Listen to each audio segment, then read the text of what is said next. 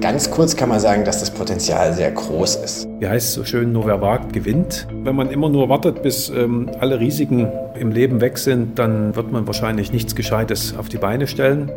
Zusammengefasst kann man davon ausgehen, dass so 30 bis 50 Prozent aus Solarenergie kommen kann. Und der Rest würde ja auch von der Windkraft gedeckt werden. Das wäre die nächste größere Säule in der Stromversorgung. NDR Info Mission Klima. Lösungen für die Krise. Hi, ihr hört den Klimapodcast von NDR Info. Ich bin Ines Burkhardt. Und ich bin Susanne Tappe. Wir beide arbeiten beim NDR in der Wirtschaftsredaktion. Alle reden ja von der Klimakrise, aber dabei den Überblick zu behalten, das ist fast unmöglich. Wir schauen uns hier im Podcast die größten Verursacher an. Industrie, Verkehr, Landwirtschaft und so weiter. Aber hier kommt gleich die gute Nachricht, wir schauen uns auch Lösungen an. In allen Bereichen gibt es nämlich schon Lösungsansätze und jede Woche stellen wir euch einen davon vor. Heute geht es zum zweiten Mal um das Thema Energiewende, diesmal um Solarstrom. Und damit herzlich willkommen zu Mission Klima.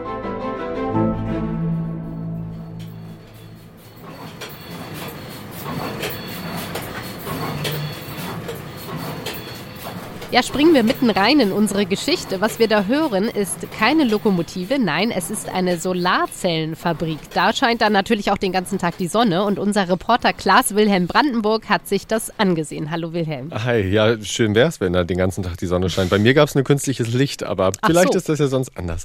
Ähm, die Reise hat sich aber trotzdem gelohnt für mich.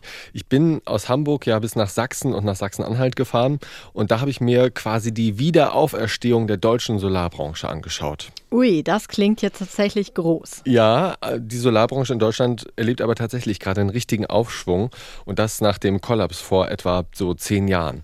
Und einen der großen Player, den habe ich besucht. Ja, über den musst du uns gleich mehr erzählen. Uns interessiert die Solarbranche natürlich deshalb, weil wir in Zukunft wahnsinnig viel Strom aus erneuerbaren Energien brauchen werden. Nicht nur, weil Deutschland raus will aus der Kohle und aus Atomkraft sondern auch, weil gleichzeitig der Strombedarf noch immer stark steigt. Es wird ja zum Beispiel in Zukunft sehr viel mehr Elektroautos, Wärmepumpen und grünen Wasserstoff geben und all das sind Stromfresser.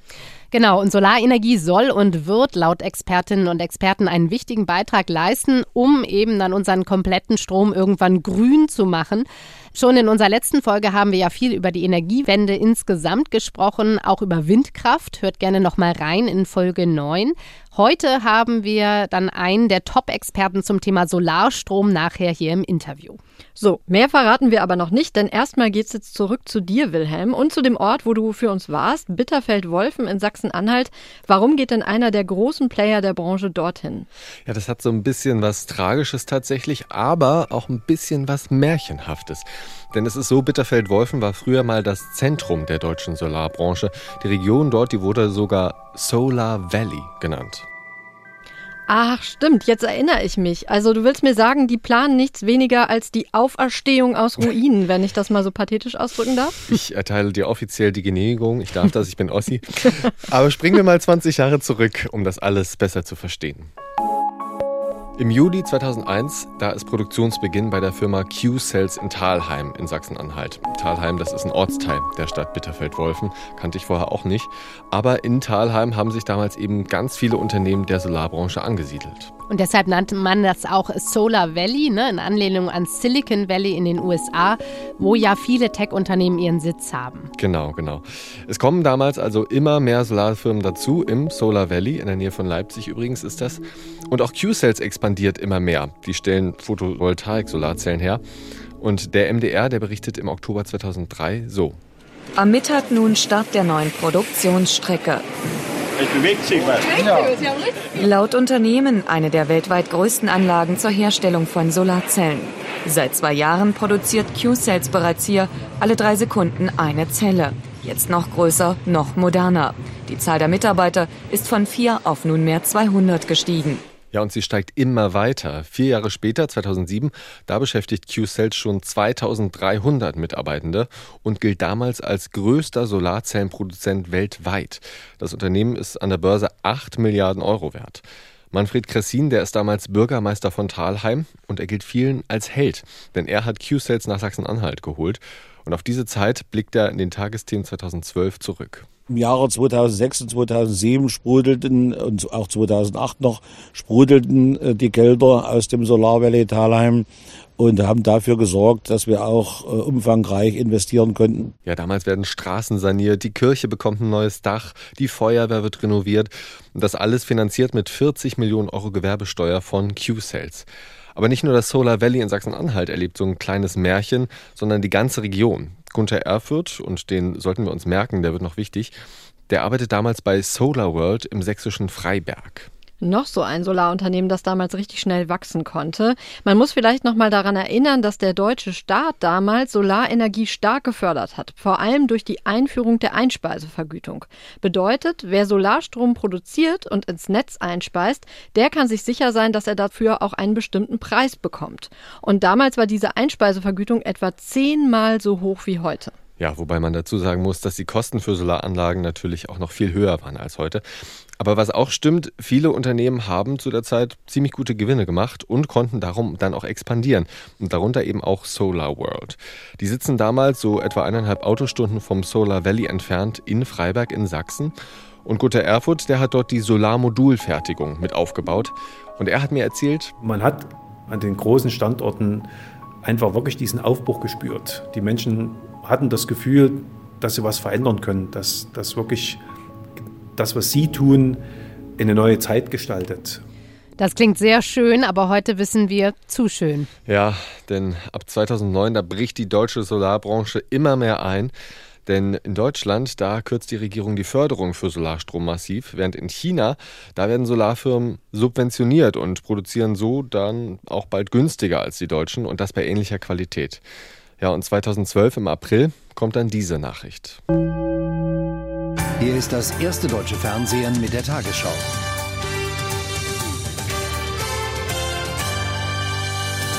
Die deutsche Solarbranche steckt in der Krise. Mit der Firma Q-Cells aus Sachsen-Anhalt ist ein weiteres Unternehmen pleite. Feierabend bei Q-Cells in Thalheim. Ein schwieriger Tag liegt hinter den Mitarbeitern. Es geht hier um 1300 Arbeitsplätze.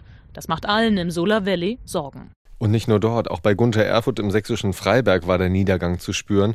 Dabei war alles doch mal so euphorisch gestartet. Also das war ein Aufbruchgefühl und dass das dann kaputt gegangen ist, aus verschiedensten Gründen, das war, denke ich, unheimlich schmerzhaft für, für die Branche, aber natürlich auch für, den, für diesen Traum, der da begraben wurde.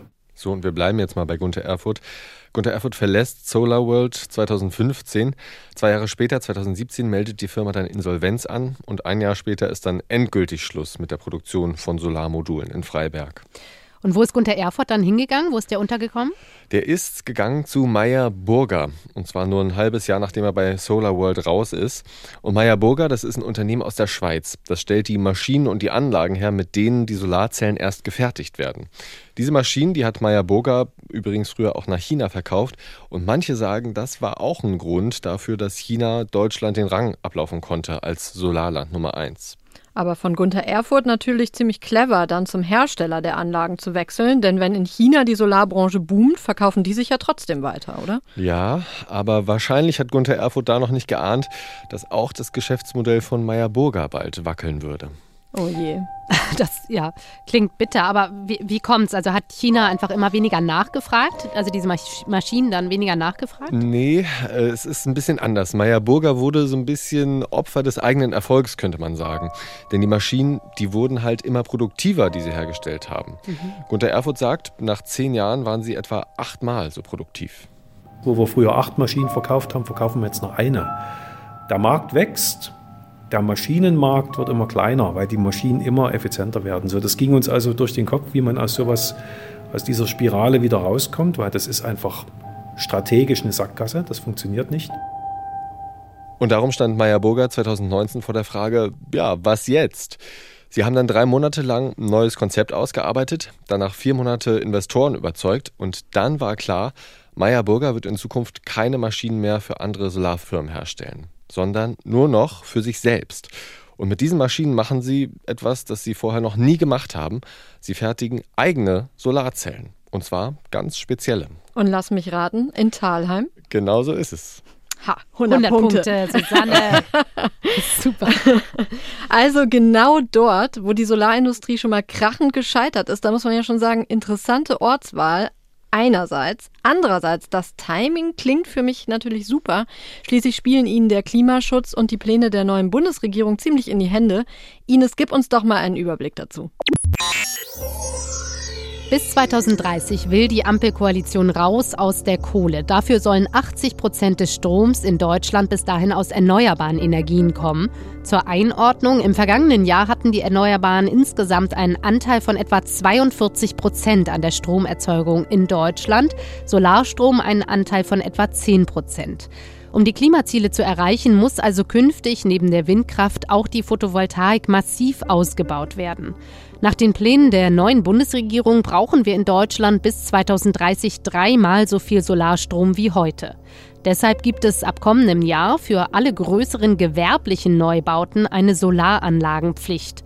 Auch für private Neubauten wird es wohl eine bundesweite Pflicht geben.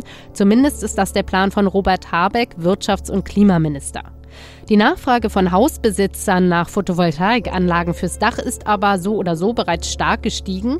Der Grund, Photovoltaikanlagen sind immer günstiger geworden und der Strom zuletzt immer teurer. Solarstrom lässt sich im Vergleich hingegen mittlerweile sehr günstig produzieren. Ja, ganz wichtiger Punkt am Ende, Ines. Sonnenstrom wird immer attraktiver, weil die Solarmodule immer günstiger geworden sind. Für mich hm. spricht das allerdings eher gegen eine Produktion in Deutschland, denn günstige Produktion in Deutschland, das bringe ich jetzt nicht unbedingt zusammen. Ja, vielleicht kann ich da das auflösen. Also es ist so, die Produktion auch in Deutschland ist mittlerweile fast total automatisiert. Das heißt, hohe Lohnkosten, die gibt es nicht mehr.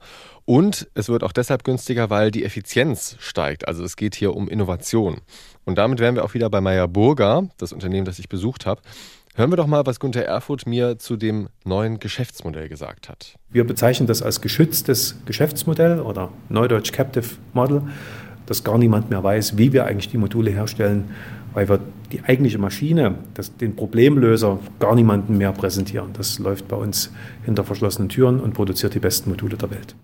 Also die produzieren Solarzellen mit ihrer eigenen Technik, die kein anderer bisher hat. Damit machst du uns jetzt natürlich sehr neugierig. Ja, ich war auch neugierig und ich durfte mir das auch mal angucken und hinter die verschlossenen Türen schauen in der Produktionshalle von Meyer Burger in Thalheim im ehemaligen Solar Valley.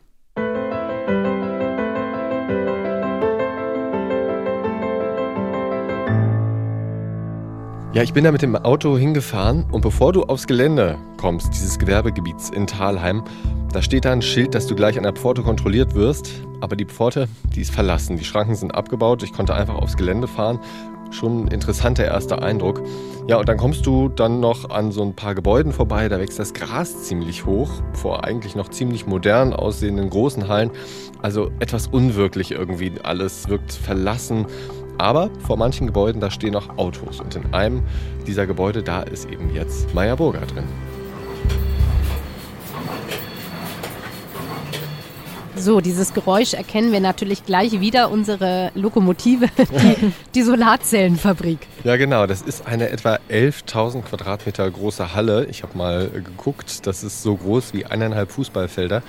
Und in dieser Halle, da fühlst du dich erstmal so ein bisschen allein, denn Menschen gibt es da eben nur ganz wenige, deutlich weniger Menschen als Maschinen. Aber auch Maschinen gibt es da noch nicht so viele. Mehr als die Hälfte der Halle ist noch leer. Also alles sehr automatisiert eigentlich, aber warum äh, noch keine Maschinen? Wie kommt's?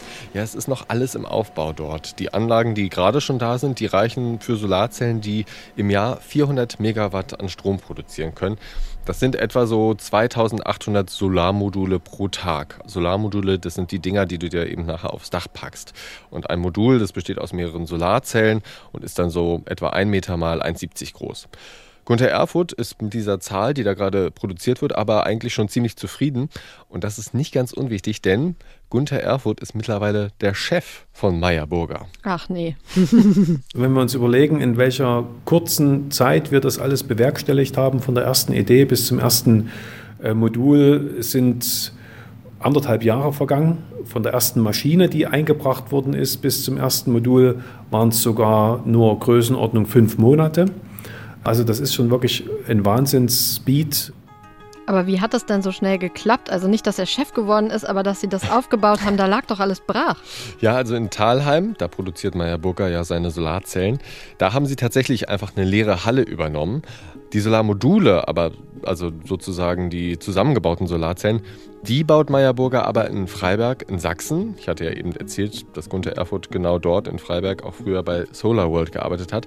Ja, und dem Insolvenzverwalter von Solar World, dem ist Gunther Erfurt bis heute dankbar. Also er hat dafür gesorgt, dass A, niemand einbricht, das ist mal das Mindeste und nichts irgendwie Vandalismus zum Opfer fällt, aber gleichzeitig hat ein lokales Technikerteam, das sich der Insolvenzverwalter geleistet hat, dafür gesorgt, dass die Maschinen faktisch immer startbar waren. Und das, das zu sehen, dass faktisch äh, einfach die Leute nur einen Kittel an den Haken gehängt haben und ansonsten war hier alles einsatzbereit, das war schon toll. Das ist ja ein äh, guter Service. Der hat wohl geglaubt an die Zukunft der Solarindustrie. Und arbeiten denn äh, bei Meyer Burger jetzt auch wieder die alten Leute von früher? Ja, nicht ausschließlich, aber doch ziemlich viele. Also hier an dem Standort in Freiberg sind, glaube ich, 80 Prozent oder so sind ehemalige Solarwerker und in Talheim im Solar Valley ganz genauso. Also ich habe in diesem Raum hier gesessen, da hat er an die Glas, ans Glasfenster hat einer gepocht im März und ich dachte, oh Gott, den kenne ich doch von früher. Ne? Ja, ich bin jetzt auch wieder da. Ja, insgesamt arbeiten heute 180 Mitarbeitende in Talheim und bis Ende des Jahres sollen schon doppelt so viele werden. Und die örtliche Politik, sag mal, war die denn gar nicht skeptisch mit dieser Geschichte von, es ist ja schon mal schief gegangen im Hintergrund? Ja, sagen wir mal so, sie haben Gunther Erfurt auf jeden Fall jetzt nicht mit Handkuss und offenen Armen empfangen. Diese Industrie wieder auf die Beine zu stellen, muss man sich absolut klar machen, dass wir auf verbrannter Erde angefangen haben. Und meine, meine Erstgespräche in den Rathäusern, die waren nicht ablehnend von Seiten der, der Stadtoberhäupter, aber schon auch mit vielen Fragen behaftet. Also man wollte schon genau wissen, was, wer ist denn das Unternehmen und was macht er denn und warum ist es denn anders und was ist denn eure Vision? Ja, diese Versprechung, mehr Jobs dank Solar, die haben die Menschen da ja schließlich schon einmal gehört und dann ging es schief. Warum ist es denn diesmal anders? Erzähl mal, Wilhelm. Also Meyer Burger sagt, sie haben einen Technologievorsprung von so etwa drei Jahren gegenüber der Konkurrenz denn ihre Solarzellen haben, nach eigenen Angaben, einen höheren Wirkungsgrad als normale Zellen, wodurch die dann, laut Meyer-Burger, etwa ein Fünftel mehr Energie produzieren können. Aber nicht nur das, sagt Jochen Fritsche, der Fertigungsleiter in Thalheim. Wir sind über längere Zeit stabiler, besonders effizient und auch vor allem besonders äh, unanfällig gegen äh, ja, schwankende Einstrahlungsverhältnisse. Ja, das heißt, bei diesen Solarzellen ist es nicht so wichtig, aus welchem Winkel die Sonne da jetzt drauf scheint oder ob sie durch die Wolken scheint oder eben direkt drauf. Ja, klingt alles gut, aber wie schaffen die das denn in all diesen Sachen besser zu sein als andere Produzenten? Wie viel von dem Geheimnis konntest du lüften? Ja, also das Geheimnis, das musste ich tatsächlich nicht lüften, aber das kann ich euch hier trotzdem mal verraten. Das Geheimnis nennt sich sozusagen Heterojunction-Technologie. Wie die funktioniert, das ist nicht ganz einfach zu erklären, aber Jochen Fritsche hat es mir zuliebe immerhin mal versucht bei einem Rundgang durch die Solarzellenfabrik. Also von dem Produktionsablauf her wird jetzt hier diese Solarzelle, nachdem sie chemisch gereinigt worden ist, von beiden Seiten entsprechend äh, beschichtet in diesem Dünnschichtverfahren mit diesen Siliziumstrukturen und äh, bietet dann diese Grundstruktur dieser Heterojunction Solarzelle. Und ist das sozusagen auch schon verantwortlich dafür, dass sie dann am Ende leistungsfähiger sind, diese Solarzellen, als bisherige? Das ist der Schlüsselschritt genau für die Leistungsfähigkeit der Solarzellen. Also Moment, also da werden zwei zusätzliche Siliziumstrukturen aufgebracht auf die Zelle und von beiden Seiten wird die irgendwie nochmal beschichtet und das macht die so viel besser, oder wie? Genau so ist es, genau. Und äh, die Maschinen für diese neue Technik, die liefert Meyerburger eben an niemand anderen mehr, außer an sich selbst sozusagen. Wie Meyerburger das konkret macht mit diesen zwei zusätzlichen Siliziumschichten, das ist ein gut gehütetes Geheimnis. Wir würden es auch nicht verstehen, glaube ich. Ja, ja ich hatte Kannst auch, du uns ruhig sagen. Wir könnten das auch nicht umsetzen. Ich hatte auch schon meine Schwierigkeiten, muss ich ehrlich sagen. ähm, es ist so gut gehütet, dieses Geheimnis. Ich durfte in der Fabrik äh, zum Beispiel auch nicht überall Fotos machen. Und am Ende unseres Rundgangs, da wollte mir Jochen Fritsche dann eigentlich noch ein bisschen genauer erklären, wie diese neuartigen Solarzellen dann von Talheim nach Freiberg transportiert werden, wo sie dann eben zu Solarmodulen zusammengebaut werden. Dieser Transport, das ist so bei Hochtechnologie gar nicht so einfach. Aber dann, als er mir das gerade erklärt hat, dann ist das hier passiert.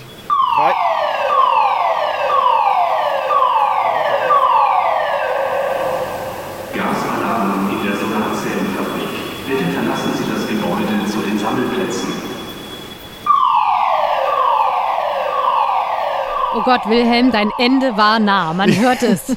ja, das ich, ist ja dramatisch. Ich dachte auch wirklich kurz, okay, so werde ich also sterben. Alles klar. Nein, Quatsch. Ohne das Geheimnis verstanden zu haben. Ja, Endlich genau. mal was los, um dich abzulenken von der Hochtechnologie. Ja, genau. Ähm, ich bin dann mit Jochen Fritsche tatsächlich nach diesem Alarm oder eigentlich noch während dieses Alarms, der ging ziemlich lang, bin ich raus aus der Fabrik, hat auch ein bisschen gedauert. Und am Ende hat sich dann herausgestellt, es war ein Fehlalarm. Na. Da haben wohl Bauarbeiter in der Halle versehentlich einen Gassensor ausgelöst. Okay, also auch in der Hightech-Fabrik geht mal was schief. Mhm. Und auch das ganze Vorhaben ist ja eine riskante Wette. Wie hoch ist denn die Wahrscheinlichkeit, dass dieser Businessplan auch tatsächlich aufgeht? Also, dass Meyer Burger mit seinen Solarzellen einen Technologievorsprung hat, das bestätigen auch unabhängige ExpertInnen tatsächlich. Jetzt ist nur die Frage, sind die auch schnell genug, die Produktion hochzufahren oder sind da andere schneller? Ja, fragen wir doch gleich mal einen solchen unabhängigen Experten, wie er das einschätzt und welches Potenzial die Sonne für den Klimaschutz in Deutschland und weltweit hat aus seiner Sicht.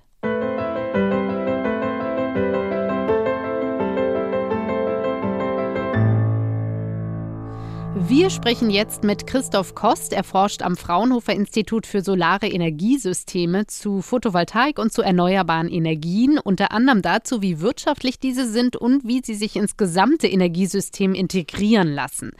Hallo, Herr Kost, herzlichen Dank, dass Sie sich Zeit für uns nehmen. Ja, hallo und äh, auch vielen Dank von meiner Seite für die Teilnahme an diesem Beitrag, äh, diesen doch recht spannenden Zeiten für die Energiewende. Das stimmt. Wie schätzen Sie das denn ein? Haben die Pläne von Meyer Burger Aussicht auf Erfolg? Also hat dieses Unternehmen mit der Heterojunction-Technologie tatsächlich einen Vorsprung vor der Konkurrenz aus China zum Beispiel? Also wir am Fraunhofer ISE beschäftigen uns ja auch schon recht lang mit dieser Technologie und Unsere Einschätzung ist, dass insbesondere diese Technologie interessant ist, aber auch der Ansatz, diese Technologie jetzt von Meyer Burger wieder in Europa einzuführen und dadurch, dass die Herstellungskosten der Module ja auch immer weiter sinken, ist es aus unserer Sicht sehr interessant, jetzt auch wieder die Produktion in Europa bei Meyer Burger mit dieser speziellen, auch neuen Technologie zu versuchen und in den Markt zu bringen. Also sind die tatsächlich so viel besser als andere, ja? Also diese Technologie ist sozusagen die nächste Generation und ähm, durch die höheren Effizienzen dieser Technologie ist es sozusagen möglich, noch mehr aus kleinerer Fläche, Modulfläche herauszubekommen und dadurch eben ja einen Wettbewerbsvorteil ja für das Gesamtsystem einer Solaranlage zu erreichen. Mhm. Und insgesamt, wie ist Ihre Einschätzung? Glauben Sie, dass sich die deutsche Solarproduktion auch mit solch neuer Technologie zum Beispiel gegen die chinesische behaupten kann? Also mittlerweile werden ja ca. 90 Prozent aller Solarmodule eigentlich in China produziert. Ja, hier kann man vielleicht noch nicht so ganz ein abschließendes Urteil fällen. Es ist sicher noch unsicher, wie sich das in den nächsten Jahren entwickeln wird. Aber so ein paar Indikatoren, die man vielleicht sich mal anschauen kann. Auf der einen Seite, wie ich schon gesagt habe, sind die Herstellungskosten der Module gesunken. Auf der anderen Seite sind eben die Transportkosten spielen immer eine größere Rolle, sodass eben auch ja, Produktion in Europa eine Rolle spielt. In dem Zusammenhang ist es aber auch wichtig, dass natürlich die Größe der Produktionsstätten in Europa in eine Richtung geht, die so im Bereich 10 Gigawatt pro Jahr ähm, geht. Nur dann ist man eben auf dem Weltmarkt auch wettbewerbsfähig. Und ein weiterer Punkt ist aber natürlich auch, dass nicht nur das Modul in Europa gefertigt wird, sondern die komplette ja, Wertschöpfungskette, also auch die Produktion von Glas oder von Wafern, also bestimmten Teilen oder Vorprodukten eben auch in Europa stattfinden muss. Und äh, das ist noch zu sehen, wie sich das jetzt in den nächsten Jahren entwickelt. Aber es gibt eben neben Meyerburger auch andere Unternehmen, die sich in Richtung europäischer Markt bewegen. Ja, spannend auf jeden Fall. Also Ines und ich arbeiten ja beide in der Wirtschaftsredaktion. Da interessieren uns solche ökonomischen Fragen natürlich sehr. Aber im Sinne des Klimaschutzes gefragt, zurzeit kommen ja rund 10 Prozent des in Deutschland produzierten Stroms aus Photovoltaikanlagen. Wie schätzen Sie denn das Potenzial von Solarenergie in Deutschland ein? Also wie viel Prozent des deutschen Strombedarfs ließen sich in Zukunft mit Solarstrom decken? Also vielleicht ganz kurz kann man sagen, dass das Potenzial sehr groß ist. Es gibt ja unterschiedliche Anlagen, die wir auch nutzen, eben auf Dächern oder auf Freiflächen. Da gehen wir davon aus, dass die heute installierte Leistung von circa 60 Gigawatt, die sich ungefähr so zusammensetzt, 40 Gigawatt auf Dächern, 20 Gigawatt auf Freiflächenanlagen, äh, eben in beiden Segmenten noch stark steigern lässt. Auf Dächern gehen wir davon aus, dass wir in Deutschland so circa 400 bis 500 Gigawatt an Potenzial haben. Bei Freiflächenanlagen sind es so 150 bis 200 Gigawatt an Potenzial, das aber fast noch beliebig gesteigert werden kann, wenn dafür die Akzeptanz da ist. Also es ist dort eher der Knackpunkt, also wie viel Fläche wird der Solarenergie auf Wiesen oder auch auf landwirtschaftlichen Flächen zur Verfügung gestellt. Und jetzt sozusagen zu dem letzten Punkt, also auf welchen Anteil kann es gesteigert werden am Strombedarf Deutschlands? Da ist es natürlich auch entscheidend von, was ist denn der Strombedarf? Und heute haben wir einen Strombedarf von circa 500 Terawattstunden pro Jahr. Und nach unseren Berechnungen äh, muss der eben auf 1000 bis 1500 Terawattstunden im Jahr 2045, also im Jahr der Klimaneutralität, steigen. Das bedeutet also auch erstmal die Nachfrage steigt. Und wir können davon ausgehen, dass diese Potenzialflächen, die ich gerade angesprochen habe, circa 5 bis 700 Gigawatt ausmachen, was ungefähr 500 bis 700 Terawattstunden Strom bedeuten. Also zusammengefasst kann man davon ausgehen, dass so 30 bis 50 Prozent aus Solarenergie kommen kann und der Rest würde ja auch von der Windkraft gedeckt werden. Das wäre die nächste größere Säule in der Stromversorgung im Jahr 2045. Sie sagten jetzt ja eben schon, dass die Akzeptanz für Photovoltaikanlagen steigen müsse. Also diese Zahlen, die Sie eben genannt haben, auf die Photovoltaik sich steigern ließe, hieße das dann nach Möglichkeit auf allen Dächern müssten dann Anlagen sein, so wie es die neue Regierung anstrebt? Oder reicht das nicht? Braucht es auch zusätzliche Flächen? Also Sie sagten jetzt eben schon andere freie Flächen natürlich, aber sowas wie schwimmende Solarparks hört man ja auch. Ist sowas dann auch ähm, nötig? Also es sind schon sehr große Flächen, die benötigt werden und wir müssen vor allen Dingen ja auch in eine Steigerung des Zubaus kommen. Also wir müssen in den nächsten Jahren sehr viele Flächen nutzen, die wir möglichst zügig äh, mit Photovoltaik decken können. Und äh, natürlich sind es dann erstmal Dachflächen, die relativ einfach sind, aber es gibt natürlich noch viele andere Möglichkeiten, beispielsweise Schallschutzwände oder Überdachung. Parkplätze sind ja auch gerade stark in der Diskussion, aber natürlich auch in der Landwirtschaft gibt es Möglichkeiten. Es gibt dort das Thema Agri-Photovoltaik, was sich immer größere Beliebtheit äh, erfreut, dass sozusagen auf landwirtschaftlichen Nutzflächen drüber die Photovoltaik gebaut wird und unten drunter sozusagen auch noch ein Obst- oder Gemüseanbau stattfinden kann und teilweise sogar ja zu recht hohen Erträgen führt, weil ähm, die Verschattung durch die Anlagen teilweise sich positiv auf bestimmte Pflanzen auswirken.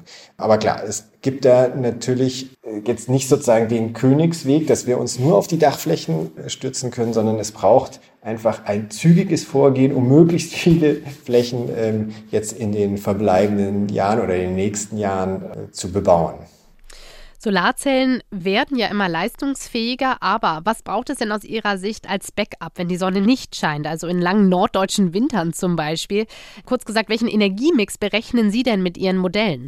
Generell ist natürlich so, dass die Stromversorgung in der Zukunft sehr stark auf erneuerbaren Energien basiert. Ähm, von den Energiemengen ist Photovoltaik und Onshore- und Offshore-Wind sozusagen die sind die zentralen Säulen. Aber wie Sie gesagt haben, es muss natürlich ergänzt werden aufgrund dieser äh, Fluktuativität. Und ähm, da sind eigentlich drei wichtige Faktoren äh, und Technologien, die zum Einsatz kommen. Es sind zum einen Energie- oder Stromspeicher, Pumpspeicherkraftwerke, Batterien, ähm, die auch mit dem Ausland gemeinsam genutzt werden können, beispielsweise Norwegen oder Nachbarländer, Schweiz, aber auch Flexibilitäten, die wir einsetzen müssen, ähm, insbesondere auf der Nachfrageseite, sozusagen, dass wir unseren Strom dann nachfragen, wenn eben ja die Sonne scheint oder der Wind weht und in den anderen Stunden wir unseren Strombedarf auch etwas reduzieren.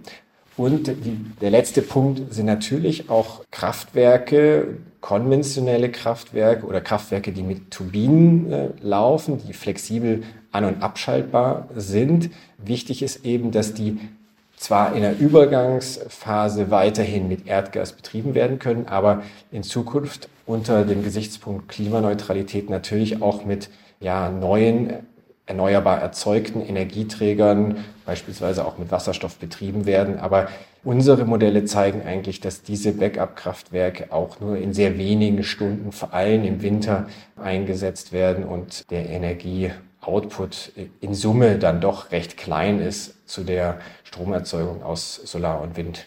Ja, der erneuerbaren Anteil, der wird schon eben 2040 so bei 90 Prozent liegen. Photovoltaik wird ja nicht nur immer leistungsfähiger, sondern im Vergleich zu anderen Energiequellen auch immer günstiger und im Vergleich zu früher vor allem. Und das liegt ja vor allem daran, dass die Herstellungskosten von den Solarmodulen stark gesunken sind. Werden wir als VerbraucherInnen das denn auch am Strompreis merken? Also dürfen wir hoffen, dass der Strompreis sinkt, wenn wir zunehmend Solarenergie nutzen? Ich glaube, was, was vor allen Dingen ja wichtig ist, dass wir in einem erneuerbaren System ähm, sehr stabile Strompreise haben. Wir wissen, dass eben die Erzeugungskosten von Wind und Solar heute im Bereich von 5 Cent liegen. Das wird auch in Zukunft sein und im Durchschnitt werden wir auch in Zukunft eben an der Strombörse ähm, sicher Schwankungen haben, kurzfristiger Art, die, die durch die Wetterbedingungen beeinflusst werden.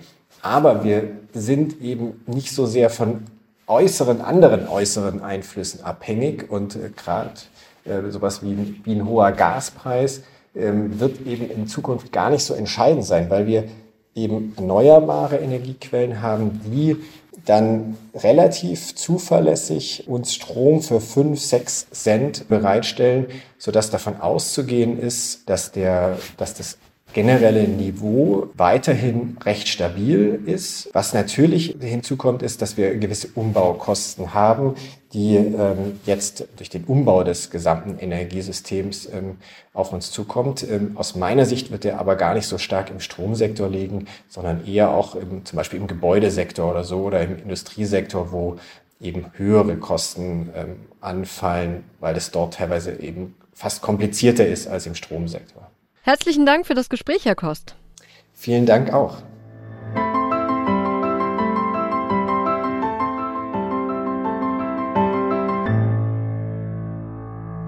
Rund die Hälfte unseres Stroms könnte in Zukunft aus Solarenergie kommen, statt aus Kohle und Gas. Das sind ja tatsächlich sonnige Aussichten.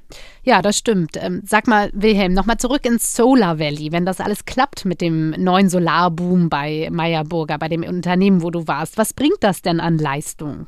Ja, bis Ende des Jahres wollen sie in Thalheim Solarzellen mit einer Leistung von insgesamt 1,4 Gigawatt herstellen. Das ist mehr als dreimal so viel wie jetzt gerade. Und in fünf Jahren sollen es dann 7 Gigawatt sein, also mehr als 17 Mal so viel wie aktuell.